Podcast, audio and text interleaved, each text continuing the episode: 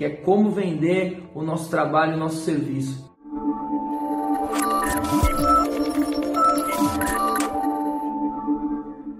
E aí, professor, tudo bem com vocês? Meu nome é Thiago Poggio e hoje eu estou aqui para conversar com vocês sobre um assunto difícil da nossa área. Conversando com alguns profissionais é, da área, eu vejo a grande dificuldade, os medos e as barreiras que a gente enfrenta para que isso aconteça de uma forma natural. E eu acredito que não seja uma particularidade só da educação física. Se a gente conversar um pouquinho com outros profissionais de outras áreas, a gente vai ver que essas pessoas sofrem também e passam pelas mesmas dificuldades que nós. Para trazer um pouquinho desse assunto e para trazer também algumas alternativas e soluções e pontos que eu acho importante, eu vou contar um pouquinho da minha história para poder exemplificar tudo isso. Quando eu comecei, eu comecei atuando na área de musculação. Então eu era estagiário, atuei por dois anos e depois eu me formei. E aí eu falei, e agora? O que, que eu vou fazer? Eu sabia que eu queria atuar na musculação e que eu tinha um grande sonho de ser personal training, mas eu ainda estava buscando algumas outras coisas, saindo um pouco da zona de conforto. Então eu fui também para um lado trabalhar com terceira idade, também trabalhei com um pouco de ginástica coletiva com algumas aulas pontuais, por exemplo, como bike indoor, é, corrida, né, técnica de corrida indoor também na esteira mas eu tinha aquele grande sonho de ser personal trainer, assim como a grande maioria dos profissionais é, de educação física. E antes de eu estagiar na área, eu trabalhei por cinco anos na recepção de uma grande academia aqui de São Paulo, que foi onde me abriu as portas para poder fazer o que eu faço hoje, né? E lá eu digo que eu tive um dos maiores aprendizados da minha vida, porque foi ali que eu consegui entender o que era um ambiente de academia, é, como que as coisas funcionavam, e eu também falo que lá foi onde eu tive a oportunidade praticamente de fazer a minha primeira venda. É, talvez eu não tenha vendido um serviço diretamente, mas eu vendi uma ideia. Por que, que eu estou contando isso? Porque depois que eu me formei, eu atendi um aluno que me conhecia da época da recepção, né? Então ele veio até mim, ele ficou bem feliz de me encontrar lá depois de alguns anos que ele tinha cancelado a matrícula e retornou. E eu fui a, primeira pessoa que atendi ele.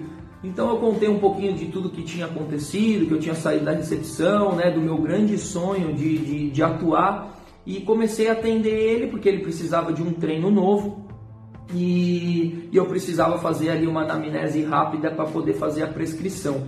E aí, lembrando é, dessa situação, é, eu fico pensando: o que, que me fez é, convencer esse aluno, já que naquela época, além de ser recém-formado, ainda tinha milhares de professores ali para que ele pudesse é, trazer o problema dele e, e, e, buscar a solução. Né? Até porque ele era um aluno com restrição, ele tinha condromalácia patelar no joelho, enfim.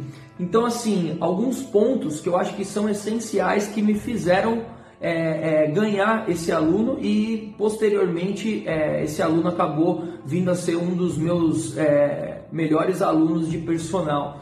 Eu digo que a primeira coisa é o brilho no olho. Né? Ele viu, eu falei para ele da vontade que eu tinha de atuar, de ser professor, de, de o quanto eu estava feliz de estar ali, mesmo sendo um recém-formado, mas tentando passar o máximo de segurança para ele. O segundo ponto, me lembrando, eu colocaria que sinceridade, né? Eu fui sincero, em nenhum momento eu quis mostrar para ele aquilo que eu não era. Ele sabia que eu era um cara recém-formado, que eu ia precisar ir atrás de informação para fazer a prescrição do treino, mas eu tentei deixar isso muito claro e mostrar principalmente a minha vontade de ir lá atrás e, e, e trazer a solução para ele.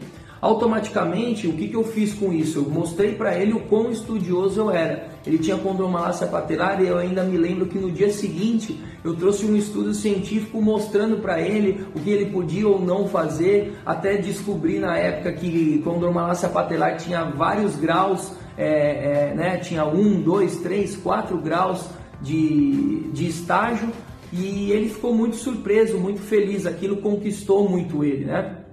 Então, eu digo que ali foi aonde eu vendi a minha primeira vez.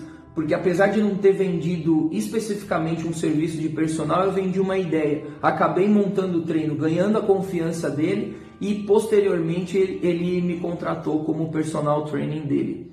É, eu falo que a gente o tempo todo está vendendo. A gente num atendimento em sala, por exemplo, está sendo testado a todo momento e são atendimentos e vendas constantes né? Porque você a todo momento ali está prescrevendo, seja na prescrição, seja no atendimento, no seu atendimento e no contato com o aluno. Então, se você não está vendendo um serviço, você está vendendo uma ideia. Então, a gente precisa saber um pouco mais é, dessa área para poder fazer as coisas com maior confiança e maior naturalidade.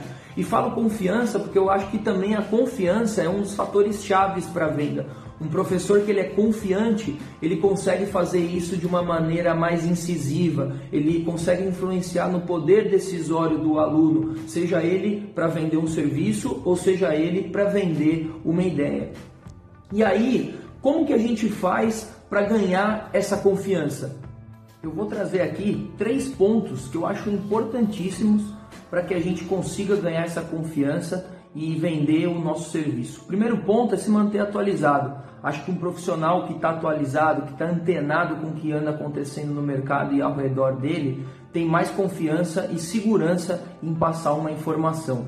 Outra coisa é que quando a gente está falando sobre venda, a gente está falando também de empreendedorismo. Então, acho muito importante estudar não só a questão técnica né, da área, mas também estudar outras áreas. Por que não estudar vendas? Por que não estudar marketing? Pegar todas essas informações e trazer para a nossa área de atuação. E eu acho que o último ponto importantíssimo é a ação. Né? Nada é mais importante do que você ir lá e fazer. Então você precisa testar, você precisa fazer, você precisa repetir né, um processo de hábito para que você alcance os resultados. Então esses três pontos eu coloco como chave para que você consiga fazer a sua venda de uma forma mais natural e que as coisas ao seu redor conspirem para que você consiga é, aumentar o número dos seus alunos, consiga é, vender mais as suas ideias e consiga também é, captar mais clientes para a sua empresa, tá certo? Eu espero que vocês tenham gostado do vídeo e até a próxima. Um abraço!